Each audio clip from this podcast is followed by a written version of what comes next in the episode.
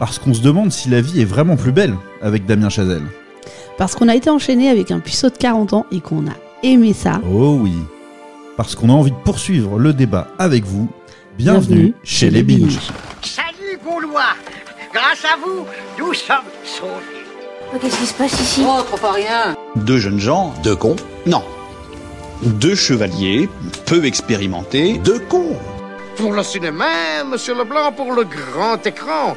Pas pour la petite lucarne. Le vieux fusil Philippe Leray Bon film, ça. Le grand professionnel qui a du caca dans les yeux, je me marre. Il a pas arrêté de m'engueuler toute la journée, le grand professionnel. Attends, hein, on va pas commencer à s'engueuler Jean-Pierre, on vient juste d'être copains Toujours la même histoire, euh, je comprends rien, je sais rien, c'est pas la peine de m'expliquer, lui il est trop con. Mais non, mais arrête avec ça, c'est pas vrai. C'est pas vrai C'est abject C'est immonde Ça vous arrive jamais, par exemple, d'avoir envie de tuer quelqu'un? Pardon? Eh ben, mes cadets, eh ben, mes petits frères, ça commence bien. Au programme de cette troisième émission de Mr. and Mrs. Binge, on va parler de Babylone de Damien Chazelle, bien sûr, et pas que d'ailleurs de Babylone de Damien Chazelle, mais d'abord de Babylone de Damien Chazelle, de The Northman de Eggers, je crois, j'ai oublié son prénom, réalisateur américain, et des Cyclades pour ce qui concerne les trois films. Et puis on va enchaîner avec les séries du moment. Euh, on parlera de, de Patient et de The Bear. Euh, voilà, deux séries euh, qui, allez, on divulgage un petit peu, mais qu'on a quand même vraiment, vraiment beaucoup apprécié. Et en séance de rattrapage, je vais m'attaquer à La La Land. non, La La Land. La La Land de euh, Damien Chazelle. Voilà pour le petit programme de cette euh, troisième émission. On espère que ça va vous plaire. N'hésitez pas à bah, poster vos commentaires et puis à nous dire si vous aussi vous avez aimé ces films, ces séries, ou si vous les avez découvertes grâce à nous. Bah, Parlez-nous-en. On sera ravis de vous écouter. Charmant programme. Allez, Mrs. Binge, on commence tout de suite avec euh, un, un film de 3h10 de Damien Chazelle, Babylone, euh, qui, euh, sur lequel il y aurait à faire une émission complète, tellement, tellement il est dense et qui mature euh, chaque jour un peu plus euh, en nous, enfin en tout cas c'est comme ça que je le perçois. Euh, déjà, présente-nous un peu le, le pitch de ce film, euh, de, voilà, ce film euh, Somme de Damien Chazelle. Alors, présenter le pitch, ça va être compliqué parce que c'est tellement euh, riche et foisonnant que je, je vais essayer de les faire au plus simple possible. On est à Hollywood à la fin des années 20 et on va suivre une jeune femme qui souhaite, alors on va pas dire devenir une star parce qu'elle considère qu'elle est déjà une star, mais qui veut que sa staritude, si l'on peut dire, soit euh, connue de tous. Donc elle, ce qu'elle veut, c'est entrer dans le monde du cinéma. Elle veut devenir une actrice. Et donc on va suivre le parcours de cette jeune femme qui va rencontrer divers personnages, dont un jeune homme qui s'appelle dans le film Manny, joué par Diego Calva, qui est pour moi là, une des révélations du film. C'est intéressant, je te coupe direct parce que moi j'aurais présenté ce personnage-là en premier. J'ai l'impression qu'on le suit lui, bah, d'ailleurs c'est la première scène du film, Oui, et qu'après elle vient comme un ouragan arriver comme ça. parce que comme d'habitude, on s'attaque d'abord au personnage masculin et non pas au personnage féminin. Non, pas du tout. Alors parce que pour moi, c'est vra- c'est vraiment elle l'héroïne du film. Lui, il est plutôt le spectateur de sa vie. bah, bah, ça dépend comment Alors, on se place, elle- parce que c'est peut-être celui euh, pour lequel on peut le plus se projeter finalement. Avant de commencer à analyser ça, on va peut-être finir la, la- le- le résumé du film. Bah, allons- Allons-y, mais bon courage pour le résumé. On va suivre l'évolution du cinéma, qui va passer du cinéma muet au cinéma parlant. Et puis qui va. euh, bah, cette évolution, on va se rendre compte qu'elle joue sur les acteurs et qu'elle va aussi euh, jouer sur l'évolution de leur carrière, le début, voire la fin de leur carrière. Alors vous l'entendez peut-être, on est un petit peu malade, surtout Mrs. Binge, mais voilà, on va faire le maximum pour, euh, pour assurer euh, ce, ce podcast, cette émission. Euh, alors que dire, que dire, que dire, que dire de ce film? Déjà, moi j'ai pris une immense claque de cinéma. J'ai eu l'occasion d'écouter depuis le visionnage du film des critiques positives, mais aussi beaucoup de critiques extrêmement négatives sur le film que j'avoue que j'ai un peu de mal à comprendre. Personnellement, je trouve que c'est une œuvre absolument incroyable. En sortant, je t'ai dit, je ne vois pas comment Damien Chazelle va pouvoir faire son prochain film. Que peut-il faire derrière? Voilà, après ça, euh, c'est euh, du grand cinéma généreux, c'est incroyable de générosité, le tempo du film est fou. On est directement, euh, en, finalement, on commence par vivre une, une folie euh, complète d'orgie orgiaque de, de qui représente le cinéma des années 20. fête. Au début euh, du film, on est dans une fête euh, d'un film. Enfin, on sait pas Non, non, non, non, c'est Brad Pitt organise une fête de malade dans, le- dans la, la maison de son producteur. Évidemment, globalement à l'insu de son plein gré, comme dirait euh, notre ami Richard Ça, Virin. j'avais pas perçu que le Si si producteur c'est si si parce qu'à un moment il arrive et puis il se, demande ce qui se passe chez lui en l'occurrence donc euh, c'est ça donc c'est euh, Brad Pitt qui est en fait un- une star une méga star de l'époque du cinéma muet qui organise Qui est le euh, Brad Pitt de l'époque Ouais, c'est c'est proba- pro- probablement tout à fait ça, et qui organise cette folie complète avec euh, euh, drogue, sexe, euh, folie complète. Pas de rock'n'roll, mais on sent que c'est une fête un peu nos limites. hein. Euh, complètement, enfin, complètement, et a priori extrêmement réaliste par rapport. euh, ouais, D'après ce que j'ai pu lire euh, sur le cinéma, alors j'ai pas une culture encyclopédique, j'ai même aucune culture sur l'histoire du cinéma, mais euh, Très limité pour ma part aussi, hein, sur, surtout sur, cette- sur cette période-là. ouais. Alors si je peux me permettre, pas juste sur l'histoire du cinéma, Mr Lynch, c'est un autre débat. Mais euh, mais oui, effectivement, euh, assez réaliste. Et puis dans le sens nos limites, et ben euh, dans cette fête. alors, on va fermer les oreilles des enfants si jamais certains nous écoutent, mais on voit quand même des personnes se faire sodomiser avec une bouteille de champagne. Donc, pourquoi pas, dans un Une, petit une, coin. une, en tout cas une personne. ouais. Il y a, il y a une golden shower. Enfin, c'est, c'est, Il y a tout. Y c'est pas, c'est pas le Damien Chazelle euh, gentillet Land, d'Aland. quoi. hein. Alors là, pas, du- pas du tout. C'est incroyable. Alors. Ce qui, est, ce qui est aussi intéressant, c'est est-ce que finalement, enfin, je crois même pas qu'il le dénonce ça en, en soi, c'est juste qu'il il veut, il veut narrer cette présent. époque euh, de façon puis, réaliste. Ce que moi j'ai trouvé assez intéressant, c'est que c'est un élément de la scène. C'est pas, on nous montre pas ça, hormis effectivement euh, la Golden Shower, qui est vraiment une scène à, à part entière, mais euh, le- la scène avec la bouteille de champagne, c'est euh, dans un coin de l'image, enfin en bas à gauche, à droite, Droite ou droit, mais droite de euh, l'image. Enfin ouais. voilà, il faut. euh, c'est pas quelque chose qu'on nous montre vraiment pour nous montrer. C'est présent. C'est pour mettre dans l'ambiance. Bah en fait, c'est euh, qu'est-ce que c'est que ce délire quoi? Vraiment à chaque plan, c'est ça. Euh, même pas à chaque plan d'ailleurs parce qu'on suit, on file avec la caméra et on est vraiment. euh, c'est pour ça que je parlais de la question du l'incarnation du personnage principal ou pas. C'est vrai que Margot Robbie est un personnage incontournable et majeur de, de ce film, mais le personnage de Manny est celui en lequel moi, en tout cas à titre personnel, en tant que spectateur, je me reconnais au départ. C'est un peu en fait ce gars qui rêve du, du milieu qu'il commence tout juste à intégrer, mais qui est surtout super utile à ses, à ses tarés, franchement, Qui est l'homme à tout faire. à ses grands tarés, qui est l'homme à tout faire et qui va finir euh, par euh, lui-même jouer un rôle euh, dans le cinéma et à. Parce qu'il devient producteur en fait. hein. mais- exactement. Mais il devient producteur parce qu'il est subjugué par Margot Robbie qui lui dit Moi, je veux être une star. Elle lui donne une ligne de coke et il dit Ben, moi aussi, je veux rentrer dans le monde du cinéma. Et puis on déjeunera ensemble quand on tournera un film. Et puis euh, il veut faire comme elle, quoi. Probablement que de cette rencontre est né son appétit et son envie d'aller plus loin, euh, certainement. Je ne sais pas si ça aurait été euh, le cas autrement. En tout cas, c'est vrai que c'est assez intéressant, mais Je pense qu'il était avide parce qu'on on nous explique que c'est un jeune Mexicain qui, a priori, euh, est à, à immigrer. Enfin, ça n'a pas l'air d'être euh, la, la joie dans sa vie à ce moment-là. En tout cas, on sait qu'il a une femme et un enfant, je crois, qui, qui ne sont pas avec lui. Ah non, pas du tout. Ah bon, il m'a semblé ça. Alors je suis peut-être complètement fou. C'est vrai que plus tard dans le, dans le film, on, on Ou peut alors, le voir avec une famille, encore, mais il me, il semblait que, euh, que- qu'il y avait cet élément-là. faut dire que le film de, fait 3h10, donc pour se rappeler tous les éléments qui concernent tous les personnages, c'est quand même costaud. Non, parce que sa femme et son enfant qu'on voit à la fin, on est dans les années 50 et euh, l'enfant, il a l'air d'avoir, euh, allez, quoi, 10 ans. Donc, euh, Oui, non, c'est peut-être moi qui me fourvoie totalement. J'avais, j'avais comme, comme ça, euh, je sais pas, peut-être que lors d'une discussion avec un des personnages, j'avais l'impression qu'il parlait de pas avoir sa famille avec lui. Mais peut-être que c'est. euh, Ah, pour moi, la famille, c'était pas sa femme et ses enfants. Donc tu tout, tu le vois tout seul euh, finalement. Pour moi, euh, oui, je voyais un sa jeune chance qui avec son, euh, baluchon quoi. Ouais. Mm. En tout cas, c'est pas tellement le, le propos essentiel du film. C'est un, c'est un film qui euh, déjà euh, veut essayer de raconter, je pense, au plus près quand même des faits. euh, cette, époque-là, euh, de la transition entre le cinéma muet et le cinéma parlant, de tout ce que ça impliquait en termes d'évolution technique, euh, pensé comme positif par quasiment tout le monde au départ et qui finalement se révèle être, Alors, être pensé assez terrible.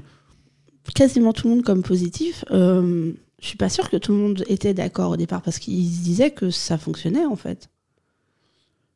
Oui, mais en fait, euh, la- la- parce que la question se posait pas. Mais à partir du moment où il y a, Il y a eu la euh, la- le premier film euh, parlant, qui est donc du coup le chanteur de jazz, je crois, euh, qui, qui existe, tous les industriels, et on en voit, sont obligés de se poser la question de est-ce qu'on y va, est-ce qu'on n'y va pas. Euh, ils Et envoient d'ailleurs euh, Mani, Mani. à la première voilà. du film, qui, qui voit, on va dire, deux scènes, qui ressort comme une furie du théâtre. Ah oui, c'est la, la révolution. Elle est, elle est. Euh, tout, va changer ou rien ne sera plus jamais pareil. Enfin, en gros, ça y est, maintenant on change. Quoi. Ouais, et c'est intéressant aussi de voir d'ailleurs que le un des personnages centraux du film, c'est donc du coup Brad Pitt, cette euh, superstar du cinéma muet, qui lui accueille avec plutôt euh, du positif, en tout cas avec un, un élan en se disant c'est bien que ça évolue, ça va nous apporter d'autres perspectives, alors qu'en fait cette évolution-là va lui complètement le broyer en tant que, que star, quoi. Il va devenir euh, la risée même de- du Mais public. Avant même euh, l'arrivée du cinéma parlant, Brad Pitt, il a quand même une, euh, une espèce de. euh, comment on dit? Une tira- enfin pas une tirade, un, monologue. Euh, je crois que c'est au sortir de la fête euh, le lendemain matin quand euh, Manny le réveille pour aller sur le tournage. Et il lui dit que, en gros, tous les films maintenant sont un peu identiques, que ce soit en chevalier, que ce soit en croisé ou en romain. Et je sais plus quel. en- ça doit être une scène de guerre, je crois, qu'on nous montre. Tous les films racontent plus ou moins la même chose et que euh, c'est toujours un peu la, la même histoire. Donc, dès le départ, avant même qu'on nous évoque la possibilité que le cinéma parlant arrive, on sent chez ce personnage une envie de, de renverser un petit peu la table. Mais avec son statut. C'est-à-dire, euh, à aucun moment, il ne peut s'imaginer ce qui va lui, lui retomber dessus. Je, je pense qu'à aucun moment il ne se dit on va renverser la table, mais je ne serai plus le roi de la table. Ouais, c'est ça, ou du, moins l'un des principaux. Je pense jamais il se, serait imaginé ce qui, lui arrive à ce moment-là. Et euh, du coup, avant de vivre euh, cette transition-là, on a euh, une série de scènes incroyables de tournage de films muets qui, durent un certain temps, mais en tout cas qui nous plantent un, aspect festif, un aspect de débrouillardise, On a l'impression d'un cinéma fait de bouts de ficelle, mais incroyablement imaginatif. Généreux, vivant, euh, fou. Tout ça à la fois, et avec du coup, euh, bah, l'avantage du cinéma muet, évidemment, c'est qu'on peut tourner euh, avec des décors complètement différents sur un périmètre finalement très limité. Oui, parce que là, on, nous- on nous présente une scène qui se passe euh, sur une espèce de plaine un peu aride, dans laquelle on va euh, voir une scène qui se passe dans la neige, on va voir bah, donc des chevaliers, une scène dans une taverne, je, sais- je ne sais plus exactement tout ce qu'il y a d'autre. C'est une usine à rêve, avec une foule de, de, de gens de toute classe sociale qui interviennent. Mais en même temps, c'est une usine à rêve. Et là, c'est en t'entendant le dire, euh, j'avais pas réfléchi à ça avant. On, voit quand même aussi que euh, ben, Brad Pitt, il a pas tort dans son monologue. En fait, on est sur un seul lieu par euh, deux ou trois équipes qui tournent d'un film à l'autre. Et puis c'est tout le temps les mêmes têtes, c'est tout le temps les mêmes auteurs, c'est tout le temps les mêmes réalisateurs. Et c'est juste le décor qui change au final.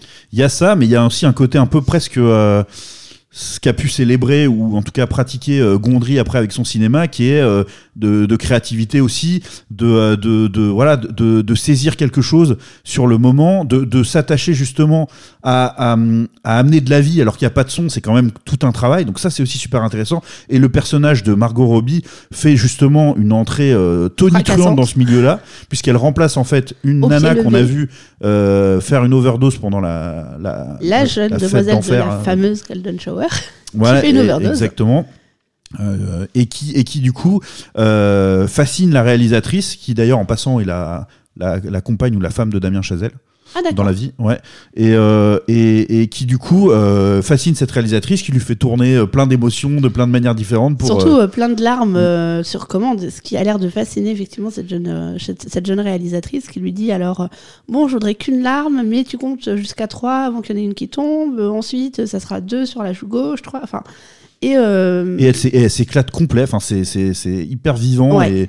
et, et franchement j'adore cette scène et, et globalement toute cette euh, la suite et franchement on pourrait vous raconter j'ai tellement de scènes encore en tête c'est rare que je sorte d'un film avec euh, des images aussi euh, alors moi j'en ai oublié beaucoup, je pense qu'il faudrait que je revoie Babylone. C'est sûr et d'ailleurs on va essayer de le voir peut-être en VOST si possible c'est très bien.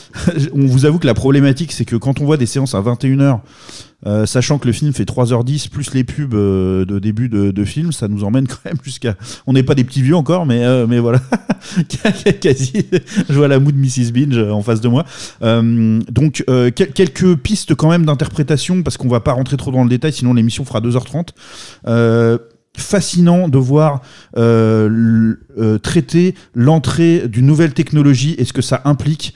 Euh, la scène du tournage, du premier grand, grand tournage qu'ils font finalement, que fait Margot Robbie avec le son, et euh, un enfer absolu où en fait C'est- presque un enfer à regarder. Alors j'imagine qu'à l'époque c'était un enfer à tourner, mais on, on la voit. c'est Euh, c'est- stressant, c'est horrible. C'est stressant, c'est on est en permanence euh, repris. Alors elle- on, on a envie de savoir la fin de sa réplique, de la voir la fin de cette scène, mais c'est impossible parce que le micro est placé en plein milieu de la, de la pièce. Il faut qu'elle soit exactement en dessous. Donc si elle est trois pas à côté, on recommence. Si quelqu'un ouvre la porte, si le, Si c'est de la folie.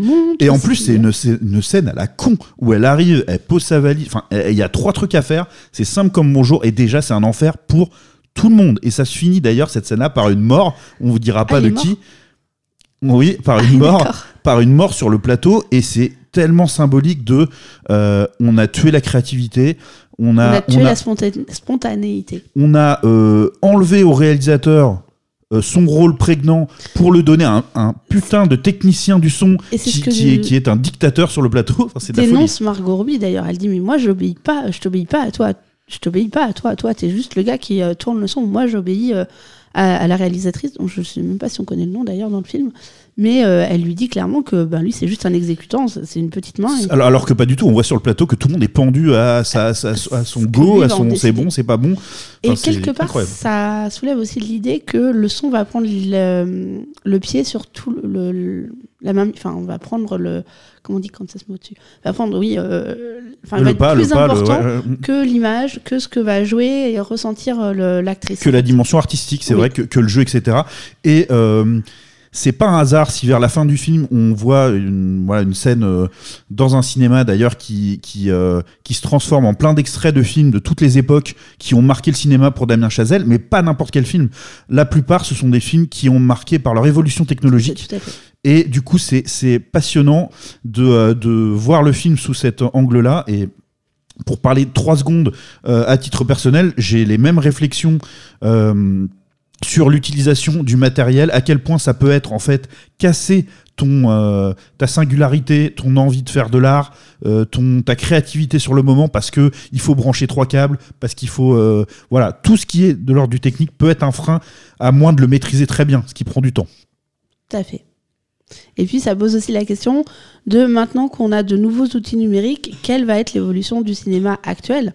Parce qu'on nous montre euh, dans cette scène de fin dont parlait Mr. Binge de- d'extraits d'Avatar et on se demande si, euh, ben, par exemple, euh, la mise en place de tout, tout cet univers numérique, notamment de la 3D, ne va pas complètement révolutionner le cinéma tel qu'on le connaît encore aujourd'hui.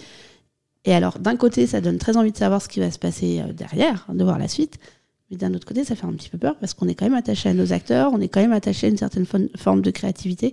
Il faudrait pas qu'on perde tout ça, ou tout au moins qu'il y ait un- un court laps de temps, comme ce qu'on peut voir dans, le, dans, dans Babylone, où l'aspect technique prend le pas sur Exactement, le créatif. et très bon exemple. Parfois, on a une pépite, un joyau qui utilise une nouvelle technologie. James Cameron, euh, technicien d'exception, euh, sort Avatar, c'est une folie, ça change complètement. Et derrière, on a euh, combien de films 3D moisis parce que euh, personne ne maîtrise vraiment la technologie, personne ne lui donne du sens, personne ne travaille autant et aussi bien que Cameron cette technologie-là. Donc j'adore, je trouve ça absolument magique ce, tout ce discours-là. Et c'est que un des éléments du film. Non, parce qu'il y a un autre élément auquel on n'a pas du tout parlé, qui fait référence au son, c'est le rôle du personnage du, du jazzman. Ouais, exactement, qui en plus euh, permet de d'aborder la question de de la race à l'époque aussi, hein, et de ce que c'était que d'être noir euh, dans D'être l'industrie noir, de- d'être trop noir, d'être pas assez noir. Parce qu'il y a carrément une scène où on lui demande, euh, on lui dit que ben, chromatiquement ça va pas aller, donc faut qu'il se mette du cirage sur le, le visage. Et oui, ça, ça, ça, ça, c'est incroyable. Le blackface d'un homme noir. Donc c'est quand même euh, une folie absolue parce que par rapport à la lumière et tout ça, effectivement, on n'est pas certain de, le, de pouvoir le reconnaître en tant que personnage noir. Donc il faut qu'il se rajoute du noir Voilà, ça fait- sur lui, ce qui est une humiliation terrifiante. une humiliation terrifiante pour lui, c'est clair. Et ça, et alors euh, globalement sur le film, euh, on, on sait que Damien Chazelle est, est très attaché à la musique. Il a, il a Au un- rythme. qui travaille de voilà vraiment main dans la main avec euh, tout ce qui est le, le- le développement de l'univers musical et la rythmique de, de son film. Là, c'est euh, masterclass, je trouve. Euh, Il y a des motifs qui se répètent. Il y a, y y des motifs musicaux euh, dans le thème, mais aussi dans l'image, notamment avec cette scène où on voit un gros plan sur euh, une c'est ça, exactement, exactement. ouais. Sur, sur le pavillon de la trompette, et euh, régulièrement on a ce son avec ce- cette avancée de la caméra sur cette trompette, et ça rythme tout le long du film. C'est ça avec la variation, tout ça. Et puis euh, c'est hyper important parce que euh, c'est ce qui fait que Mani euh, change de rôle en fait dans cette euh, industrie-là. C'est le jour où il dit, en, où, il- où en discutant avec le jazzman d'ailleurs. Oui. Il se dit, mais en fait, la caméra, elle est tournée vers les comédiens alors que l'orchestre joue, mais tournons la caméra vers l'orchestre. C'est génial, quoi. Et c'est ça qui lui fait son entrée à lui dans cet univers-là, qui va le, le miner, le ronger aussi. Tout à fait. Et qui va plus ou moins causer sa perte. Film absolument euh, incroyable. Moi, je, je ne mâche pas mes mots. Peut-être que je réviserai mon avis d'ici un peu de temps. Mais là, je pense que ce sera un des films qui va le plus marquer euh, notre époque actuelle. En tout cas, la, la dizaine d'années qu'on qu'on vit sans problème. Euh, c'est une expérience de cinéma qu'il faut faire. C'est sûr qu'il faut s'accrocher. 3h10. Il y a des passages quasiment horrifiques dedans. Il y a des, enfin, c'est impossible à expliquer euh, tout, tout, tout ce que ce, En fait, film contient, mais c'est tout d'une le- générosité folle. C'est un peu tout ce qu'on peut imaginer du cinéma condensé en un seul film. Tous- tous les aspects du cinéma sont condensés dans ce film, plus ou moins, en gros. Mais quand même, il y a beaucoup de choses de ce qu'on peut voir actuellement au cinéma, de ce qu'on a pu voir par le passé, qui est dans Babylone. C'est voilà, c'est c'est un vrai discours sur le cinéma. C'est comme je le disais d'une générosité mais folle. Franchement, je crois que le film a coûté 100 millions et tout. Peu importe à la limite. Merci de donner du budget à des artistes comme ça pour produire ce genre de film. C'est euh, c'est juste fascinant. En plus, je suis pas du tout sûr que ce film va trouver son public. On va le trouver facilement. Je pense que ça, aux États-Unis, ça n'a pas du tout été le cas. Euh, ça a été un, un flop et je suis pas plus surpris que ça. C'est euh, euh, c'est assez décadent. C'est euh, un peu provocateur. Ça un Alors, vrai c'est décadent sur, la première partie du film. Ensuite, Ouais. on rentre dans les années 30, dans le puritanisme, et là, c'est beaucoup moins rigolo. On a des mécènes avec qui, euh, enfin, qui portent des, euh, des renards morts autour du cou et à qui il faut plaire. exactement, exactement. Euh, Que dire, on aurait dû faire une émission spéciale en fait dessus. Euh, mais on a d'autres films dont on veut vous parler plus succinctement, mais quand même, euh, dont euh, The Northman. Alors honnêtement, je ne sais pas ce que tu en as pensé, Mrs. Binge, mais déjà tu vas pouvoir nous parler un peu de, de, bah, de ce film. tout simplement de ce qu'il raconte Euh, et puis après bah voilà après je donnerai mon avis mais vas-y explique-nous un peu de quoi il retourne Alors, The The Northman de Robert, tu avais perdu le prénom tout à l'heure, c'était Robert Eggers. Bob ce bon vieux Bob Eggers dedans, on retrouve euh, Alexander Skarsgård et euh, Nicole Kidman, pour les plus connus. Ah c'est Nicole Kidman c'est pas une version euh, Alors, on peut se poser la sortie de question. clinique. euh, de- non, c'est c'est terrible, mon Dieu, quelle, actrice fantastique, mais euh, ouais, c'est c'est dur. hein. Alors, je trouve ça je dur de saurais- l'écran je- maintenant. pour le coup, je ne saurais dire si elle est mono-expressive ou si tout est figé. Je, je sais pas. Je sais pas, je, je, enfin, je sais pas, mais en tout cas, euh, waouh, quoi, quel mauvais choix. euh, bon, bref, bref, en tout cas, passons à autre chose, il y a plus intéressant. Donc le The Northman, donc c'est un film, on va dire de viking. hein. donc euh, clairement pour resituer de- temporellement, on est euh, avant euh, avant l'an 1000 dans un pays du Nord. Alors je sais plus si on nous donne euh, clairement euh, si c'est euh, Suède ou Norvège, mais en tout cas on est. C'est vraiment- pas très, je suis pas sûr que ce soit important voilà. pour le film. ouais.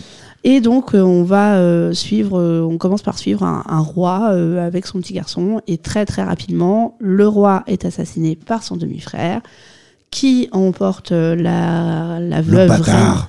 reine- le bâtard toujours. La veuve reine enfin la reine veuve sur sa croupe. Et euh, jure enfin veut, veut tuer le petit garçon. Le jeune s'en s'en sort.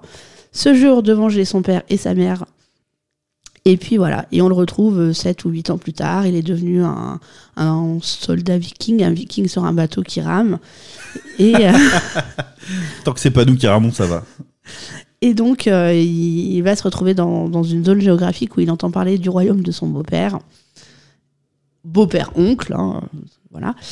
Et euh, il va se faire passer pour un esclave pour être acheté et euh, s'infiltrer dans ce royaume et pouvoir accomplir sa vengeance. La vengeance, ouais, c'est ça, l'anime complètement. euh. Alors, euh, qu'en dire? Moi, j'avais de, gros- grosses attentes. J'ai omis euh, dans mon résumé tout l'aspect spirituel qui nous est présenté parce que j'ai pas compris l'intérêt de tout ça. Bah, c'est ça, ouais, c'est ça. Mais finalement, pour le pitch, c'était pas forcément. Ça, ça peut faire partie plutôt du débat qu'on peut avoir maintenant. C'est tout à fait à sa place. euh. Là, euh, je- moi, j'avais de vraies belles attentes pour ce film, euh, justement pour ça. euh, pour le. Alors, je, euh, je crois que son évolution de personnage, c'est vers un berserk. Il y, y a un mot spécial pour dire un espèce de guerrier euh, qui, qui quasiment se transforme en bête. sauvage euh, dans le combat. Enfin, il y a un- toute une idée autour de ça euh, qui est liée à la à la euh, comment dire À la mythologie. à, à la ouais c'est ça, la mythologie nordique etc Euh, mais bon ok histoire de vengeance histoire de famille euh, euh, je veux euh, je veux me taper ma mère je veux tuer ma mère blablabla. Ok très bien. Ça on le sait. En plus euh, le nom de ce personnage je sais pas si tu peux le retrouver mais euh, je crois que c'est Hamlet je, je suis quasiment certain que c'est Hamlet Oui, Enfin, ou alors tu- c'est une déformation euh, Hamlet ou quelque chose Hamlet, comme ça. Hamlet, oui. mais bon, ça ressemble très fort à ça. Donc, euh, en fait, c'est terrible comme ce film a de gros sabots euh, par rapport à ça. C'est Mais et- par rapport à tout, en fait, ce film a des gros sabots. et alors voilà, c'est ça. Alors donc en fait, en gros, c'est un film qui est des séquences de bourrin entrecoupées de séquences my- mystiques sans qu'une tête. Franchement, en tout cas, moi, j'ai pas du tout compris non plus. Alors, on Comme a, toi, on est- le sens peut-être de qu'on tout est ça. passé à côté, peut-être qu'on aurait dû lire des choses sur ce film qui nous auraient éclairé. On ne l'a pas fait parce que d'une, ça ne nous a pas du tout. Enfin, en tout cas, personnellement, ça ne m'a pas intéressé. Et puis, oui, vraiment, le côté mystique, je ne, mais je ne comprends à aucun moment pourquoi. Et moi, en plus, je suis franchement la, la- la lecture du pitch. Et euh, si on m'explique euh, qu'il y a une partie comme ça, un peu sacrée, etc., franchement, en- je suis emballé par tout ça. Mais, mais la réalisation, c'est. euh, les couleurs sont criardes, c'est moche Ah, c'est absolument pas à subtil. pleurer. Les effets spéciaux sont nuls. L'espèce de, de, euh, de, de cheval qui fonce dans un ciel. De, mais, mais c'est quoi Il était sous LSD complet, le réalisateur Je sais pas. Mais c'est. C'est moche, c'est pas partie subtil. euh, du film, euh, on nous montre que c'est très sombre, il fait tout le temps noir, euh, les images sont très très noires, c'est- enfin c'est noir et blanc presque. Et puis après, on est dans le vert. Alors tout est vert, tout, tout, tout est vert. C'est ça, c'est des palettes chromatiques, euh, mais c'est un délire, hein, franchement. Alors je, serais très curieux d'avoir l'avis de gens qui ont adoré ce film pour m'expliquer, euh, euh, enfin peut-être pas expliquer, c'est une question de sensation, hein, je- je- j'entends tout à fait peut-être pour nous dire ce qu'on n'a pas compris, parce qu'il y a probablement quelque chose qu'on n'a pas compris. Ouais, c'est ça, mais en tout cas, quand on se pose la question de si c'est du second degré, par moment, si c'est censé être de l'humour, c'est quand même pas bon signe pour le- la réception du film, hein, à mon avis, hein, qui est pas du tout dans cette. euh, Bah, enfin, c'est bizarre, enfin, c'est bizarre, non, mais euh, euh, dans la catégorie humour sur le même thème, euh, on a The North Men, du coup. ah, Northman, c'est génial, cette série, elle est absolument incroyable, Et regardez-la. du coup, bah, pour moi, Northman, qui est une série humoristique, me fait mille fois, m'intéresse mille fois plus que The Northman. C'est euh, oui, t'as as raison, excellente suggestion. Regardez Northman. Euh, vous, enfin, je sais pas si c'est votre style d'humour. Moi, ça, ça me bute. C'est des, des mecs qui parlent tout à fait normalement avec leur avec des accents improbables de euh, est-ce que je vais te couper la tête pour commencer? Ou et le ouais, mec non, répond mais j'ai pas trop envie aujourd'hui. ouais, je suis un peu fatigué, peut-être demain et tout. Enfin, c'est c'est euh, voilà, comme ça, ça a l'air nul. Je vous promets, c'est vraiment très très drôle. Regardez euh, Northman. Je sais pas si tu, quand est-ce que tu l'avais découvert. Si c'était, moi, je suis sûr que je t'en ai parlé parce que Ah, on j'adore l'a ça. regardé ensemble. On- J'adore cette série, complètement. Bon, bah voilà pour The Northman, ça nous a pas vraiment emballé. hein, euh, Vous avez pu le- l'entendre. Euh, voilà, bah, en même temps, faites-vous je, votre je vais propre spoiler en idée. plus, puis, hein, euh, parce que dès le départ, on comprend. T'es pas obligé. C'est vrai non, non, mais vas-y, vas-y. bah, De toute manière, le film est disponible sur les plateformes, donc c'est pas comme s'il était au cinéma. hein. Euh, Ça change quelque chose pour le spoil. bah oui, j'ai un peu l'impression que dès lors que c'est sur une plateforme, euh, ça peux- on peut tout dire. Non. C'est pas qu'on peut tout dire, mais c'est comme c'est hyper accessible, on peut raisonnablement penser que beaucoup de personnes l'ont vu et du coup le spoil perd de son intérêt. Bah là, en tout cas, on n'a pas forcément donné envie, de, envie aux gens de le voir. Donc, euh, sans spoiler, il y a aussi une partie sur la relation du fils à la mère, donc toujours dans l'esprit de vengeance. ah oui, tout. ça, ça va. Ça, je te l'accorde.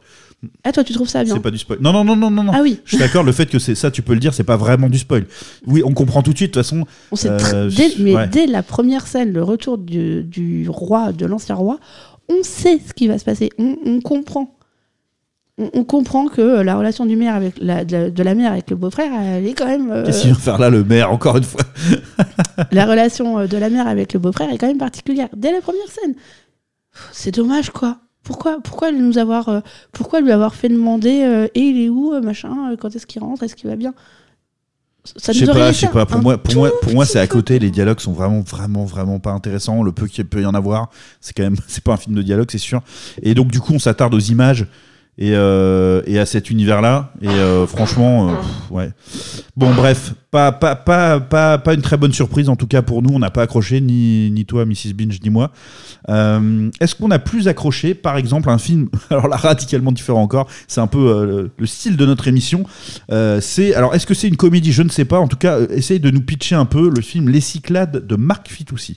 Alors, Les Cyclades de Marc Fitoussi, actuellement au cinéma, avec Laurence Côte, Laure Calamy, et Christine Scott Thomas.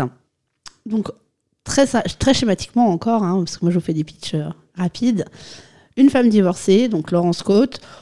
On sent pas la fille euh, super épanouie, super heureuse, hein, clairement. Sa vie sociale se limite à dîner avec son grand garçon une fois de temps en temps, qui en plus, là, euh, prend son indépendance et part vivre en coloc.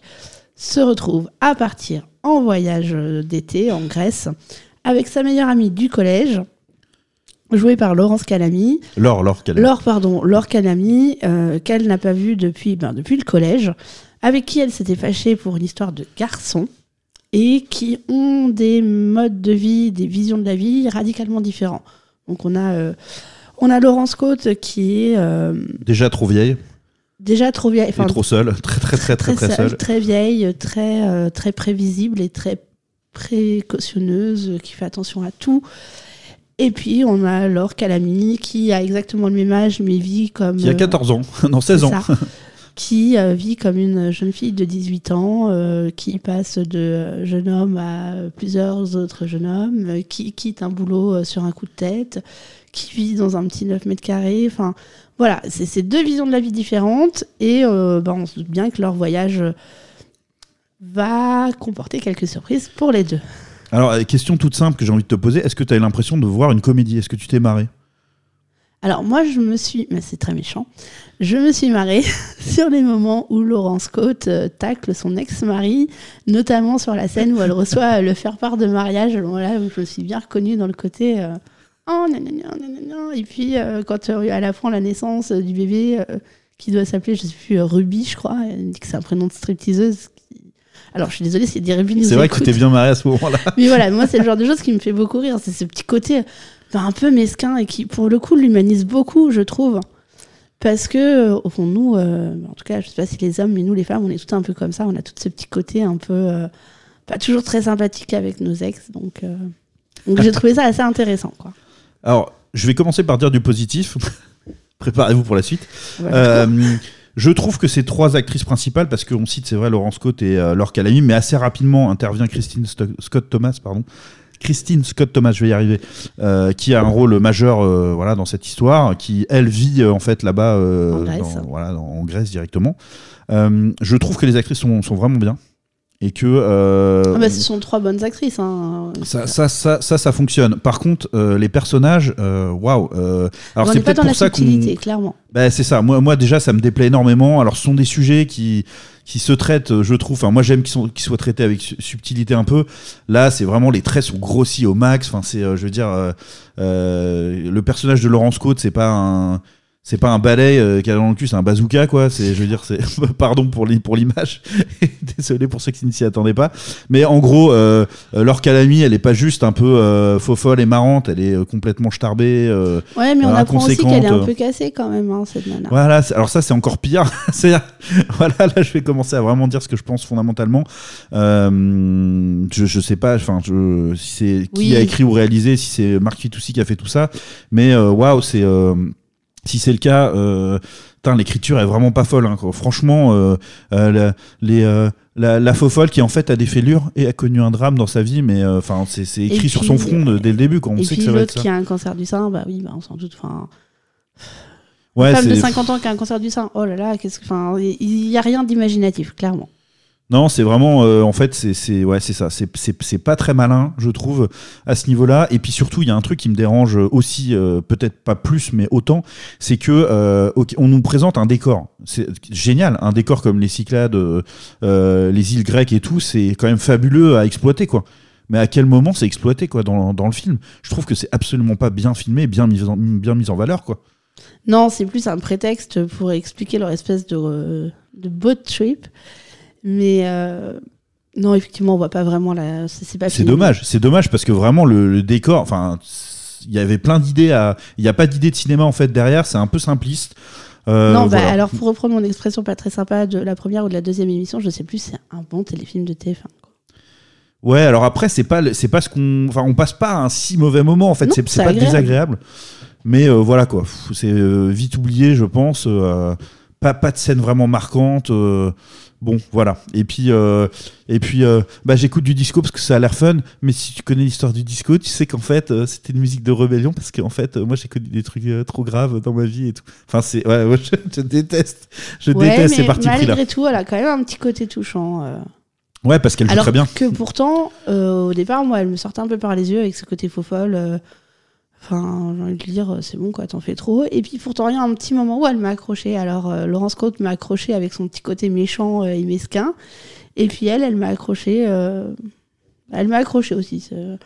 Le personnage qui m'a le moins plu, étonnamment, c'est celui de Christine Scott Thomas, alors que j'aime bien cette actrice. Mais là, bon, je trouvais qu'elle était. elle- Donc ouais, elle est, elle est en couple avec un artiste qui est euh, fri- hyper friqué, euh, euh, qui... je sais pas s'il est censé représenter les hommes euh, fondamentalement dans le... Enfin, il y a lui et puis le surfeur euh, sur le Bah, retour ceci là. dit, euh. euh, c'est pas des représentations trop négatives au final des amants. euh. Non, mais ils sont très très effacés. Enfin, vraiment, c'est c'est un film, C'est un film de écrit par un homme, enfin réalisé par un homme, mais vraiment sur le. Mais c'est peut-être ça qui fonctionne pas, c'est que c'est un film écrit, réalisé par un homme sur des histoires de femmes. C'est peut-être là Ah, où ça la manque, ça manque de contrepoids et de, de nuances et de. Bon après, c'est censé être une comédie. Franchement, je défie quiconque de se marrer tout au long du film. Enfin, c'est vraiment pas très drôle, quoi.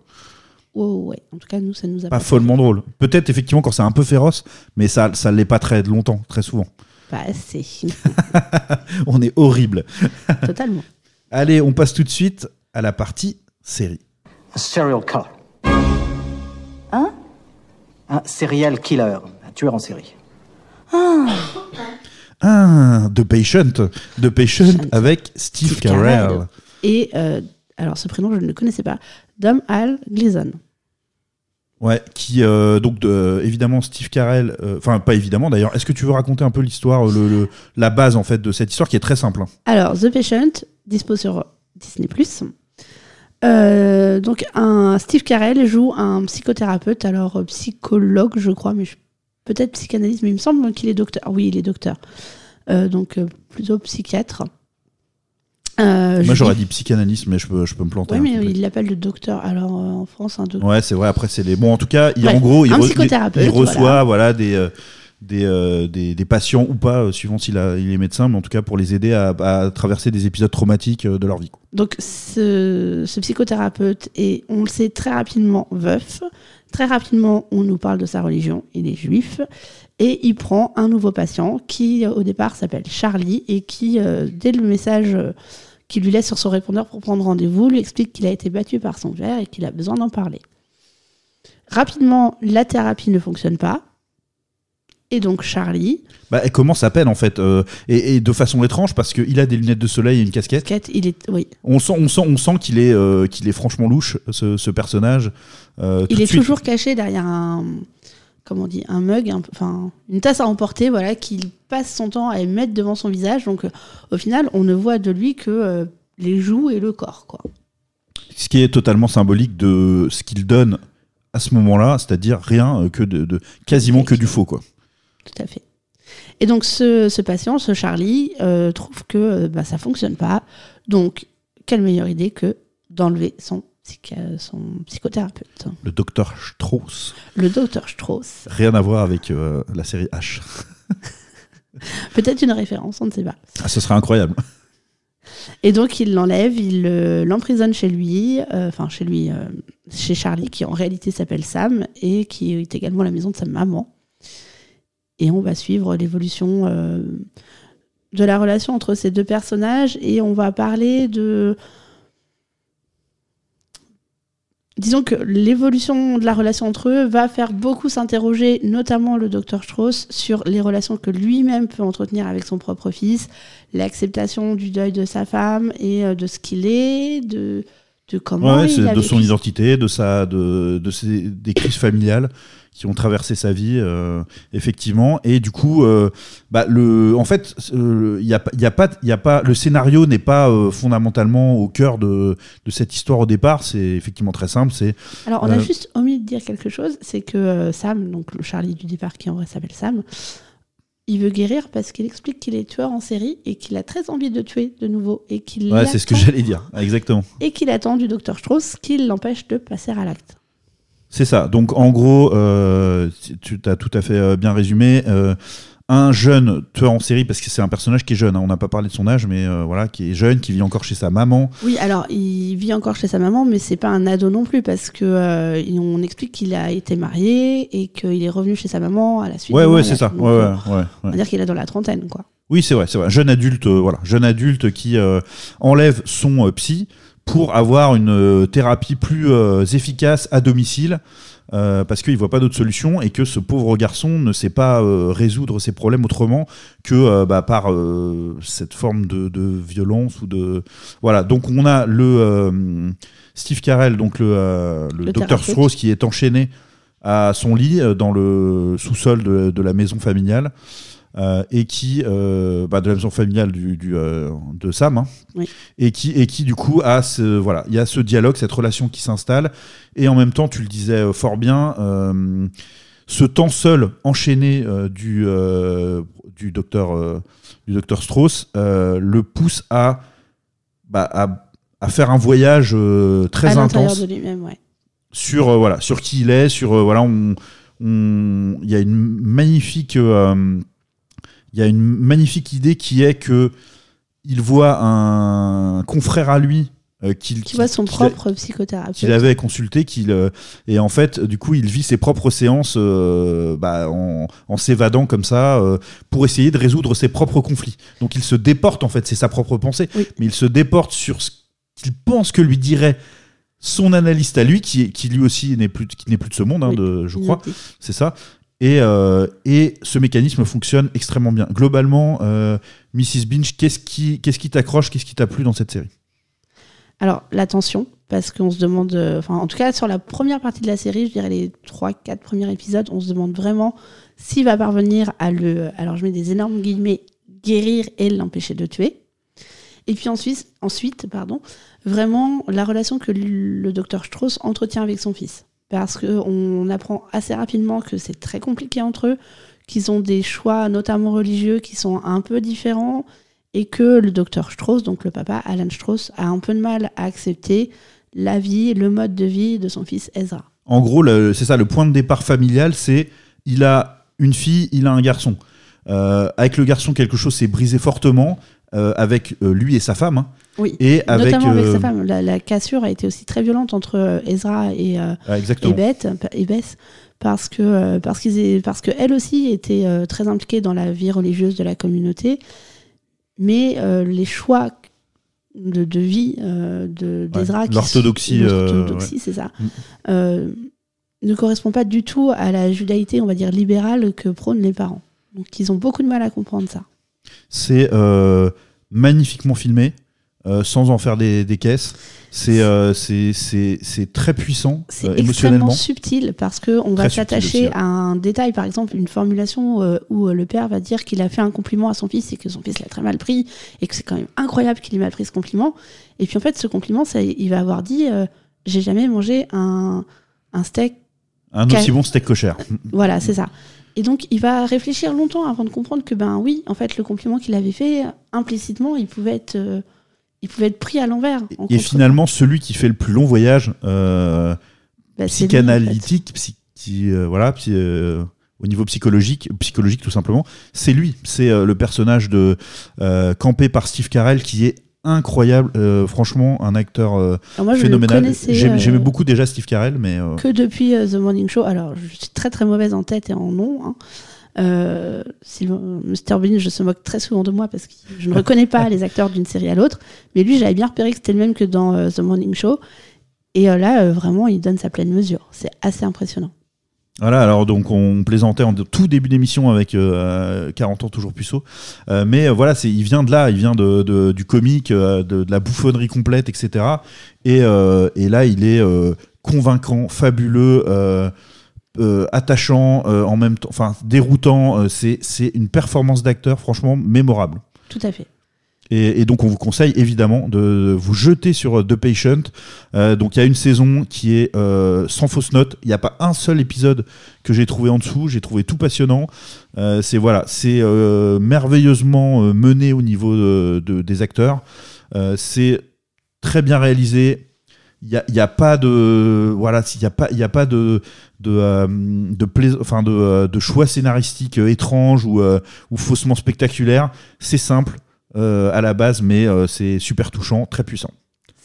Très très bien. Vraiment, c'est notre recommandation avec Babylone de la de la de l'émission. Peut-être on ah oui ah oui. Et pourtant et pourtant on vient de terminer la première saison de la série The Bear dont on va euh, parler tout de suite. dont tu vas euh, voilà pouvoir nous expliquer un peu de quoi il retourne et qui est aussi une série euh, très intéressante Qui est également une série Disney. Enfin, disponible en France sur Disney, Disney euh, The Bear, donc avec Jeremy Allen White et notamment Ayo et Deberry.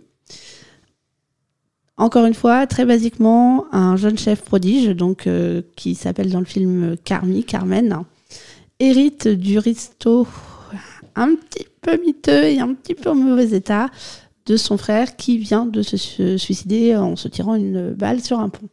Et donc, à partir de ça, on va suivre l'évolution, l'acceptation du deuil de, de, ce jeune, euh, de ce jeune chef, et puis l'acceptation de son héritage, et de son héritage tant euh, du resto, mais aussi de son héritage familial.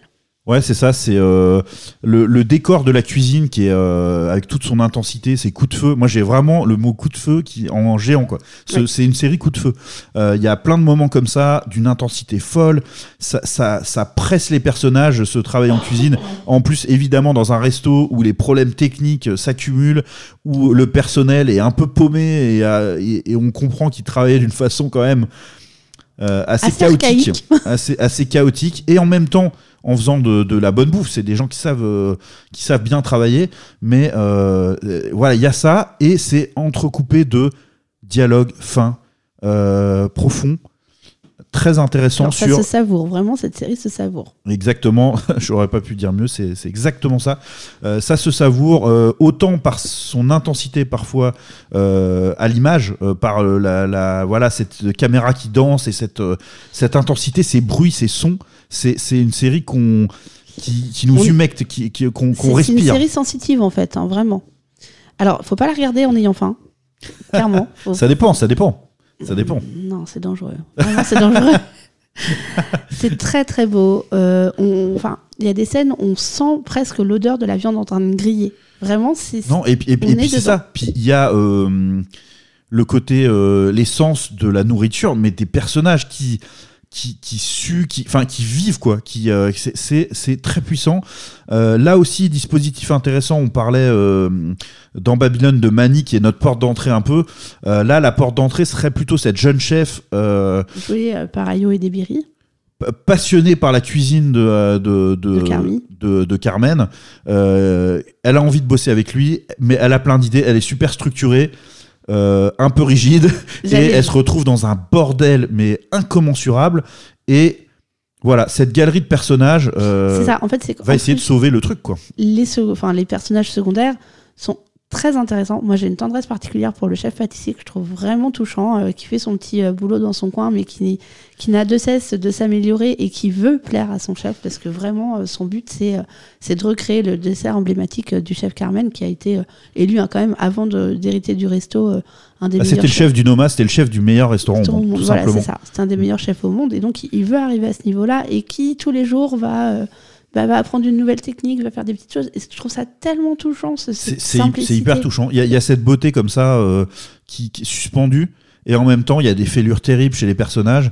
Enfin, le, le personnage de, euh, de Carmen, de Carmi, euh, a, a des, euh, des descentes aux enfers euh, terrifiantes, des, euh, où, où il, se, il se met à fixer un feu devant lui. euh, Et à ne pas bouger. c'est Ouais. ouais, ce qui est hyper dangereux, ce qui le met en, en grand danger. Euh, voilà, donc ça, ça parle de, la, fa- de dynamique familiale euh, intense, et puis forcément euh, démultiplié par la mort d'un personnage central de cette famille, hein, quand même, Le, le frère aîné.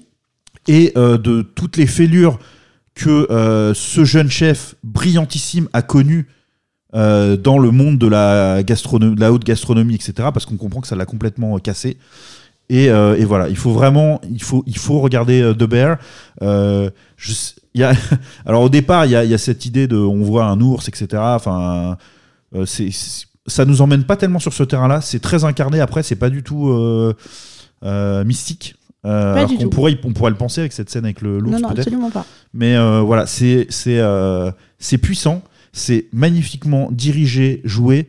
Et euh, voilà, ben, Disney Plus, franchement, et merci de nous offrir des séries pareilles, quoi. Euh, le- les choix artistiques, euh, c'est c'est chapeau, quoi. C'est vraiment, c'est vraiment très très bon. En tout cas, là, deux très belles découvertes sur Disney Plus ces dernières semaines. Et voilà, c'était la fin de notre euh, partie sur la série. Et maintenant, on va passer à la À la séance de rattrapage. Vu Je l'avais pas vu. Qui a vu Vera? Vu? Alors, vu, tu l'avais vu justement, euh, La La Land, et moi non. Oui, alors moi je t'avais donné euh, La La Land, si on se rappelle bien, pour me venger de euh, La Maison de l'Horreur. Là, je ne sais même plus comment s'appelait ce film. et parce que ben, on, on allait voir Babylone et que je trouvais que c'était bien d'avoir vu La La Land avant. Je t'avouerai que j'ai essayé de le revoir un petit peu. J'ai dû voir une demi-heure euh, du film, je l'ai pas revu en entier, donc je compte sur toi pour me rafraîchir la mémoire. Eh ben, disons que déjà, euh, moi je vois La La Land après Babylone, ce qui sera pas le cas de la majorité des gens, je pense.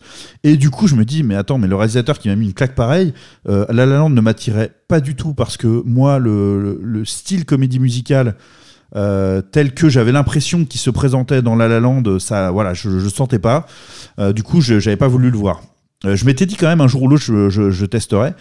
Et après avoir vu Ba- Babylone, je me dis, mais un réalisateur qui a autant de choses à dire, qui est voilà, je vais trouver du contenu, je vais être, euh, il va se passer quelque chose quoi. J'avais vraiment des attentes. C'était déjà un film sur Hollywood. hein. Euh, Déjà, il parlait du cinéma, déjà, il parlait de ce que c'était. Ouais, mais c'est un, tout petit film à côté parce qu'en fait c'est euh, euh, deux personnages qui ont chié un peu pour faire leur place euh, Ouais, dans et, cet univers. Et c'est vrai, en fait. Je pense qu'il y a plein de personnages qui servent le café pour euh, avoir un ne serait-ce c'est ça, c'est ça. Mais, mais, quel intérêt de raconter ça? Enfin, je, je comprends pas. euh, Moi, moi, en, en gros, euh, euh, j'aime pas les acteurs dans le film. Je trouve qu'ils n'ont pas de ils sont unidimensionnels. J'adore Ryan Gosling dans certains films. Hein. C'est pas, j'ai pas de problématique avec lui en particulier. Le choisir lui pour camper un, un être de, de passion, de musique comme ça et tout, je comprends pas. Je trouve qu'il colle pas du tout. Il m'emmène pas avec lui dans son personnage. Et c'est pareil pour le personnage féminin. Je suis pas plus convaincu. Euh, donc en fait, déjà, j'ai un problème avec ça. Si on s'attache pas à ces deux personnages-là, euh, c'est long hein, quand même hein, le, le film. hein. C'est sûr que si tu ne t'attaches pas au personnage, évidemment, tu vas avoir du mal à rentrer dans le film. Et euh, voilà, alors je, je- la façon dont c'est filmé, il y, y a des idées, quelques idées qui sont intéressantes quand même. Alors moi, j'avais pas gardé. Enfin, en revoyant là une, Ouais. petite demi-heure de film, j'avais, je me suis rendu compte que j'avais oublié le travail sur la couleur.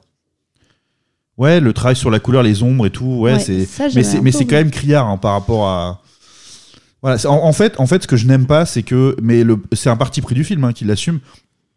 C'est euh, un peu, c'est mièvre un peu. C'est, euh, Oui. c'est euh, épicé, comme tu dis, euh, noir ou blanc, très coloré. C'est, c'est, voilà, ça, ça raconte quelque chose et ça, et c'est une sorte d'hommage à un certain style de cinéma. Mais alors moi, vraiment, ça me met en dehors complet dès la première scène où euh, Ils dansent euh, sur l'autoroute. euh, voilà, c'est vraiment les danseurs qui en rajoutent des caisses, quoi. qui, voilà. Il y a, il y a un truc que je reconnais et je voulais, je voulais le dire avant de, l'oublier, c'est que cette scène-là, on voit des danseurs avec tout type de physique. Oui. Et euh, ça, je dis chapeau. Franchement, c'est le, seul truc que je retiens vraiment positivement du film, c'est ça. C'est Euh, l'aspect inclusif du film. Ouais, ça, ça, j'ai- j'ai aimé voir ça quand même. euh, et, et bravo pour ça. Mais Pour un film qui, euh, maintenant, a quoi J'ai pas noté l'année, mais qui a peut-être euh, pas loin de 5-6 ans. ouais, c'est possible. Peut-être peut-être même un peu plus.